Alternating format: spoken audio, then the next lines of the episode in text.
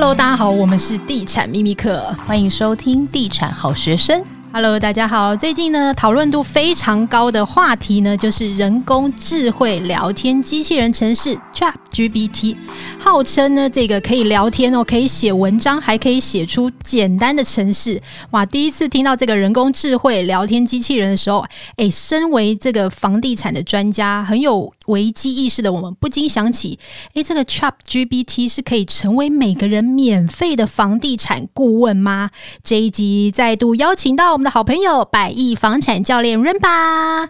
Hello，各位听众朋友，大家好。听说你很早就运用这个科技技术在房地产了哈？对，其实因为我一直觉得，为什么房地产业大家都这么的保守？那有一些新的科技其实非常的好用，所以我都会拿自己的案子或者自己的店来做一个测试，那后续后续的话再来做优化。我觉得你真的在房地产圈当中算是走得非常快，不管是在各方面，比如说像是那时候 Facebook 才刚兴起的时候，你是就开始在做那个个案的粉丝团，就是很多建商都还在不知道 Facebook 是什么时候，你就已经开始在做这件事。啊，对，其实我在二零一零年还在信义的时候，我就在做关键字行销联播网。那我二零一四年的时候到呃建设公司的时候，我就已经在做 Line@ 跟 FB。而且其实有一次我没有被你吓到，就是你那时候有一个新的建案，然后我记得那建案好像是算是全台湾前几个导进啊 VR 对，对，哦 VR 技术，我们是最早的。其实那时候有一些，但是他们都是假假的。那我们是把整个社区，因为蛮大栋，基地一千多平，三栋。那就整个都把它做成 VR，让客户可以站在中庭看自己这整个社区的样貌，也可以进去公社去看公社的体验。对，我记得那时候 Tim 有去试用，然后他还被吓到。对，因为在泳池边嘛。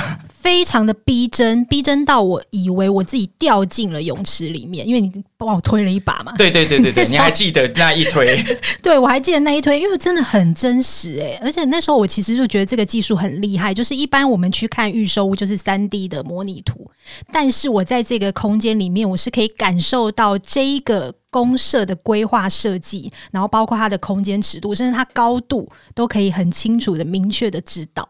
对，那一个 VR 的话，其实到目前为止我也还没有看过超过我们当时那个案子的作品。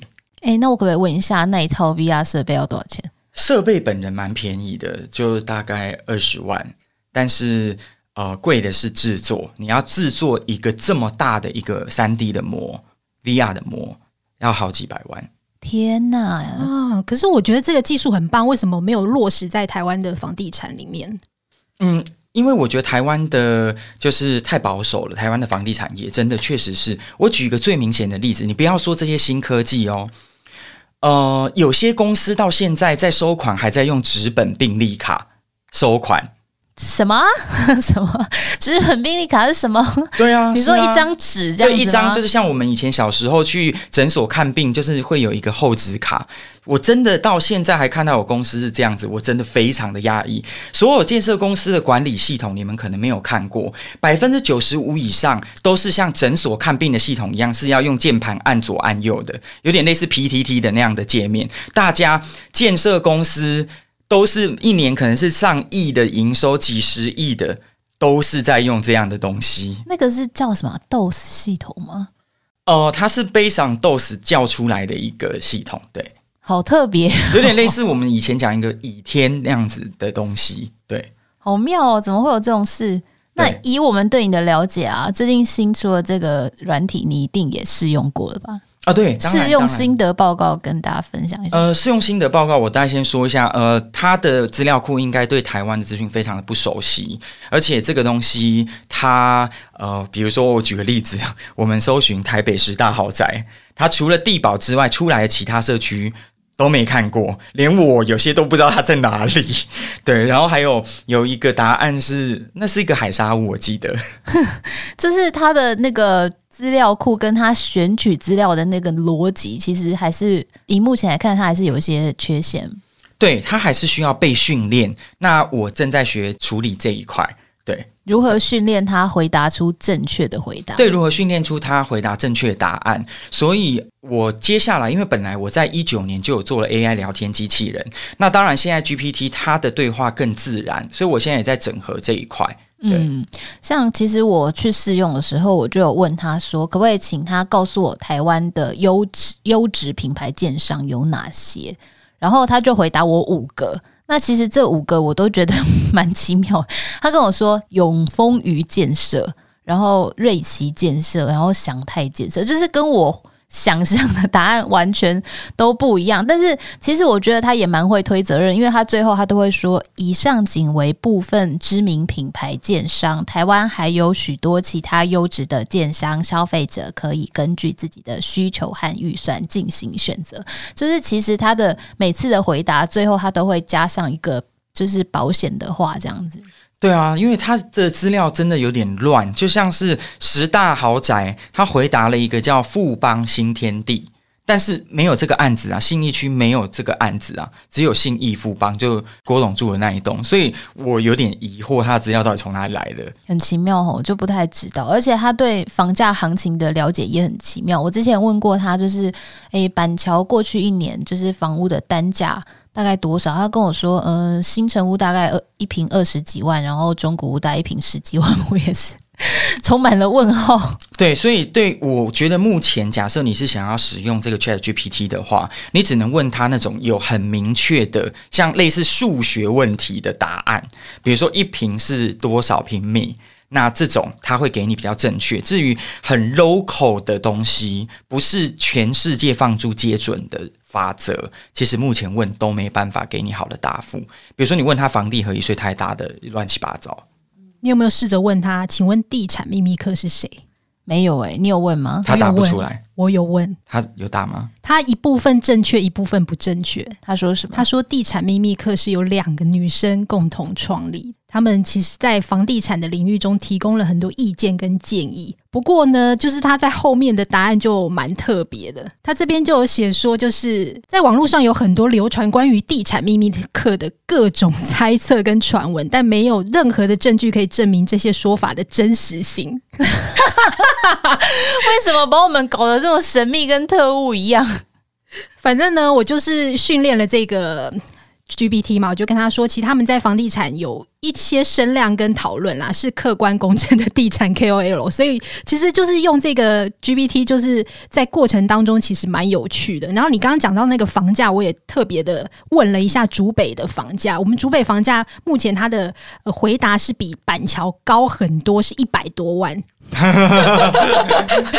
所以我觉得他暂时应该是没办法取代房地产专家的存在，因为其实一般人很难去判别说他现在的回答到底是正确还是错误，因为他就算讲错误的回答，也讲的一副煞有其事的样子。对，因为其实网络上会有一些错误的资讯，那当这个错误的资讯它被收集的时候，他就有可能会回答出一些错误的答案。像我们刚才所说的，就是怎么会海沙屋会变成十大豪宅？对啊，就是他其实好像还不太能够辨别一些事情，尤其是网络资讯的对与错。对，没错。而且因为他不能连线嘛，对不对？哦、呃，对，他现在是他是已经，比如说之前的历史资料是有的，他没办法搜寻到最新的。嗯，因为如果他连线，就会变得很可怕。对，可能会进化到我们抓都抓不住的地步。对对。所以就是在这样的情况下，就是每个人他就要自己去训练他自己的这一个软体，然后让他试着可以讲出更贴近正确的答案。应该这么说，其实呃，一般的 user 其实不一定需要训练他。那是如果你有心想要使用它，那比如说假设，比如说我们三个，我们想要做一个房地产的，就是 AI 机器人，那我们就要去训练它，我们要喂它资料，这样子。哦，所以因对，因为它是可以你丢资料给他，然后告诉他说就是这样才是对的，他就会把它吸收进去，这样对不对？呃，一个人不完全有用，要他要跟他的资料库再去 match，所以其实是一个复杂的过程。看样子我们暂时应该还不会失业，还有一些存在的价值，应该是不会这么快啦。因为我觉得他还是有一些回答上没有这么正确的资讯。但其实现在我觉得消费者可能现在要用的几率还不是很高，但是我认为房地产的从业人员其实现在已经可以开始试着去练习了。对，你觉得这一项技术在房地产的销售上之后会有什么样的结合的方法吗？结合的方法吗？其实就像是房地产的企划人员，就是在写广告的啊，你就可以去开始利用它去写一些内容。比如说，你问他说：“诶，信义区好，比如说永春站，那永春站的地点优势有哪些？”他就巴拉巴拉巴拉就会告诉你。然后或者是呢，建材的部分，比如说我们问他说：“TOTO 的马桶有什么优势？还是什么某某品牌的厨具它有什么优点？”他其实就会帮你写得很清楚，相对的可以节省我们很多的时间。那你觉得像这样子的文案会被这种机器人取代吗？我认为在未来是有可能的，在最第一层，譬如说厨具厂商，他一定还是要用人工写，对不对？厨具厂商用人工写，写完之后，至于其他的建商代销就可以用机器人，因为它已经有一个底板了，从这个东西去做延伸。但是你的产品特色的第一版一定是要自己写的。那你的机器人讲话有很像你吗？因为我有听，就是朋友说，每个人的机器人讲话的方式会模仿，就是他的主人，就是跟他聊天的对象。像我一个朋友，他说他自己废话很多，他的机器人就也废话很多，就会有很多赘词在里面。我没有这样感受到，没有，因为你太聪明了。没有，我我我我，因为我机器人跟你一样聪明，因为我的机器人可能跟我一样，就是想东想西，就是就是他可能对天马行空，他可能很难抓到我的个性是什么。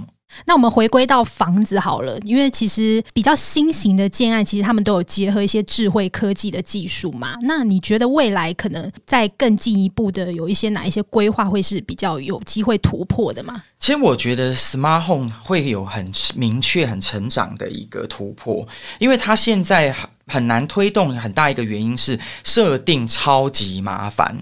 除非是像我这样子的，就是 Pro User，那我会设非常多的条件，不然的话，一般的 User 其实你买回去你会越来越少用。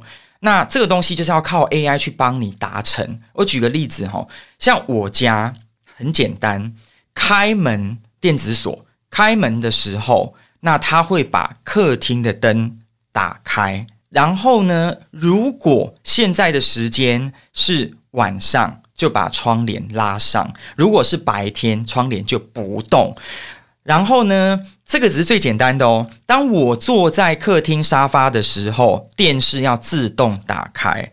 如果我十分钟没有在电视前面，电视就关掉。你光是在想，你像我的这些指令设了大概超过五十个。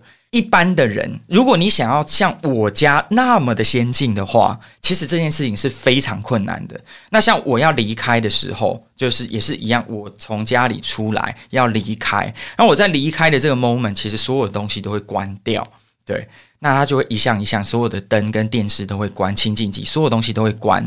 那诸如此类，像我要睡觉的时候，我就有分。哦，我有说晚安或者明天要上班。如果是晚安，表示不用设闹钟，就他把东西关掉就好了。如果我告诉我的 Google Home 明天要上班，他一样会帮我关掉全部东西，然后会问说：“请问你明天要设几点的闹钟？”